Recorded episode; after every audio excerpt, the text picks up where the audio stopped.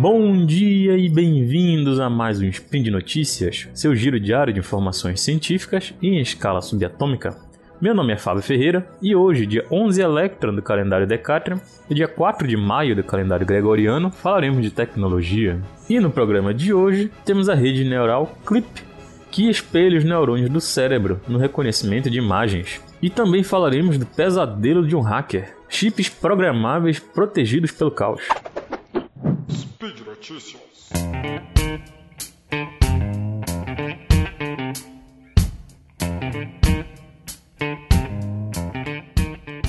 Na nossa primeira notícia, falaremos de um trabalho que, na verdade, se baseia num artigo publicado em 2005 na Nature, que descreveu neurônios humanos respondendo a pessoas específicas, como, por exemplo, a Jennifer Aniston e a Halle Berry.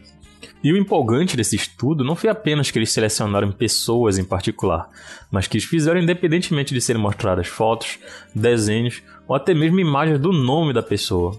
Os neurônios, então, eram multimodais. Agora, a OpenAI, que é a empresa fundada pelo Elon Musk, acaba de descobrir que sua rede neural artificial CLIP, CLIP, que significa Contrastive Language Image Pre-Training, que associa imagens e textos. É, na publicação original, ele mostrava imagens e a rede neural retornava em texto que aquela imagem representava. Por exemplo, ele mostrava as fotos de comida e retornava que comida era. E mostrava, por exemplo, também uma foto de um avião e ele retornava que aquilo era realmente o um avião, mas isso em texto. Mas aí você pode estar pensando, né? Os classificadores de imagens já fazem isso. Alguns pesquisadores atuais podem estar pensando nisso também. O pulo do gato dessa pesquisa da OpenAI é tratar a entrada de texto como um conceito. Por exemplo, avião, ele retornará, retornará as imagens de avião, mas sem refazer esse modelo. Você não precisará de uma rede neural nova para ele retornar os aviões ou informar que aquela, aquelas imagens são de aviões. Assim como também, se você quiser fazer uma é, pesquisa com outros conceitos, por exemplo, carro, você não precisará retreinar ou aquela rede neural, né? Ou é, desenvolver uma rede neural nova. Ele vai retornar quais são os carros e relacionar contextos, por exemplo, de carros. A atual descoberta da OpenAI, ela relaciona o comportamento do clip, a sua rede neural, com a descoberta de Quiroga, com os neurônios reais, né, do cérebro, do cérebro humano. Né? E com isso eles viram que o clip funciona de forma semelhante a um cérebro humano.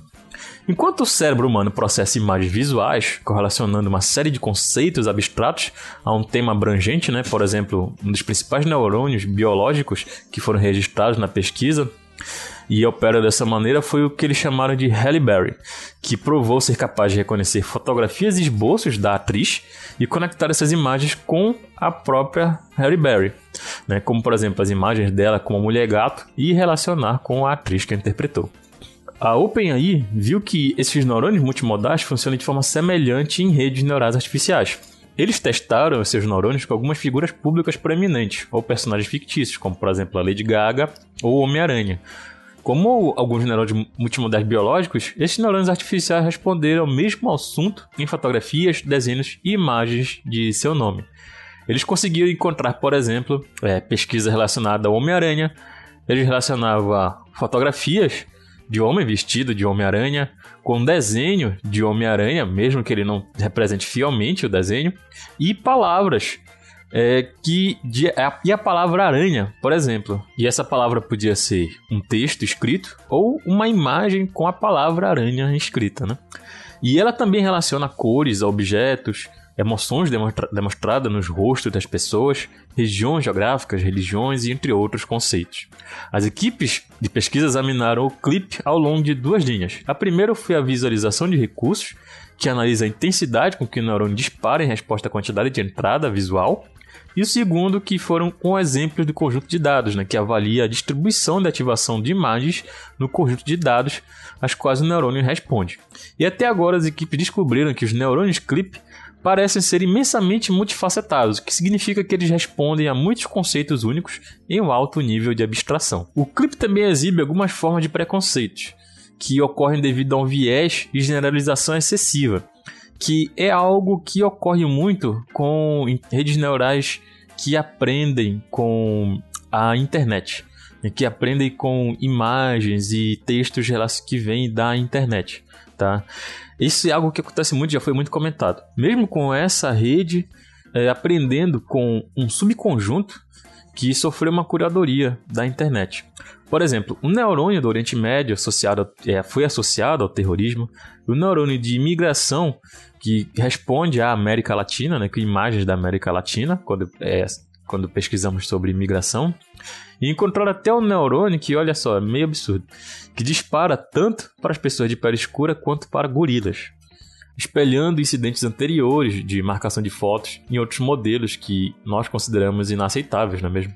É, esse sistema ter muito espaço para desenvolvimento, talvez com um conjunto de treinamento melhor ou com algum tipo de supervisão melhor, ele diminua esses preconceitos aprendidos. E como todo sistema de aprendizado que recebe dados fornecidos da internet, ele representa o mundo em que ele está situado. Logicamente, algumas coisas acabam passando pelo filtro e se ele aprende alguma coisa que nós achamos errado, na verdade ele está somente representando a sociedade atual. Na nossa segunda notícia, falaremos um pouquinho sobre o caos. Né? Nem todo caos é ruim. No caso de chips programáveis, podemos usar para criar o identificador digital exclusivo para esses chips.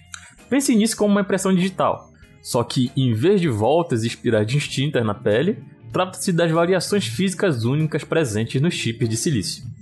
E essas diferenças mínimas, muitas vezes em nível atômico, variam de chip para chip, mesmo que sejam fabricadas juntos, né? Essas diferenças já vêm da fábrica. As variações físicas podem ser amplificadas usando uma tecnologia chamada funções fisicamente não clonáveis, PUF, é, para criar uma assinatura que é única para um chip específico. Ao colocar várias células dessas funções, é possível criar um número aleatório de comprimento arbitrário. E esse número aleatório fica representa um identificador único para esses chips. E mas mesmo que ele seja aleatório, ainda é único para uma instância particular do chip.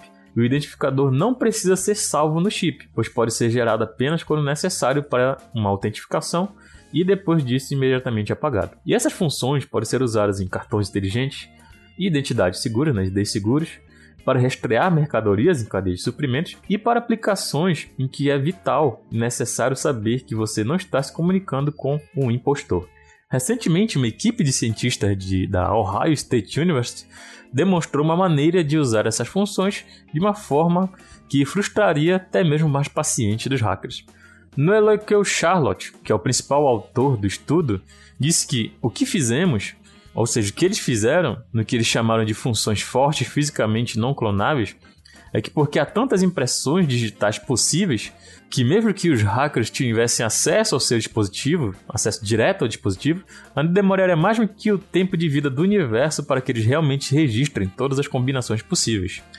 E Daniel Gauthier, que é um dos coautores, ele falou em um comunicado à imprensa que os PUFs atuais contêm apenas um número limitado de segredos, e que quando esse número está na casa dos dezenas ou centenas de milhares, ou mesmo um milhão, um hacker com a tecnologia certa e com tempo suficiente pode aprender todos os segredos do chip. O desafio, portanto, era encontrar uma maneira de produzir um número absurdamente grande de segredos, tornando quase impossível para os hackers descobrirem, mesmo que tivesse acesso direto ao sistema. E em vez de trabalhar com o tipo tradicional de projeto de circuito, eles foram diretamente para o que é a coisa mais aleatória e caótica que nós podemos pensar. E para fazer isso, eles construíram uma rede complexa com seus PUFs, de portas lógicas interconectadas aleatoriamente para criar um que eles chamaram de caos determinístico.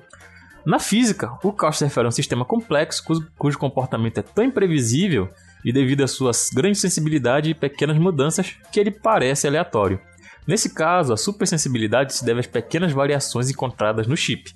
Né? Como eu falei anteriormente, essas variações vêm da fábrica, tá? na interconexão dos componentes do chip. E todas essas pequenas mudanças no nível atômico amplificam o comportamento do, do circuito, aumentando exponencialmente o número de segredos, tornando-os ainda mais difíceis de prever. Em seus estudos, os pesquisadores testaram seus sistemas com ataques de aprendizado de máquina, incluindo métodos baseados em aprendizado profundo e ataques baseados em modelos, que não violaram o sistema, eles não conseguiram violar o sistema. E eles já conseguiram até mesmo contratos comerciais para tecnologia, mas ainda há algumas questões acadêmicas a serem respondidas. E o maior deles é, por exemplo, como calcular a quantidade de informação que pode ser armazenada nesse sistema. E ninguém realmente calculou entropias tão grandes. Além disso, mais testes ambientais e melhores estratégias de mitigação de erros ainda estão na espera. Bom, pessoal, por hoje é só. Lembro que todos os links comentados estão no post e deixe também seu comentário, elogio, críticas, declaração de amor ou forma predileta de matar o Tarek. Lembra ainda que esse podcast só é possível acontecer por conta do seu apoio no patronato do SciCast, no Patreon, Padrinho e PicPay. Um grande abraço, vida longa e próspera e até amanhã.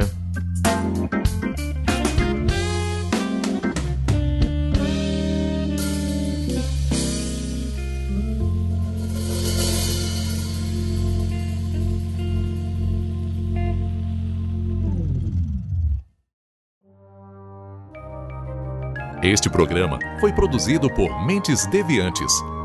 deviante.com.br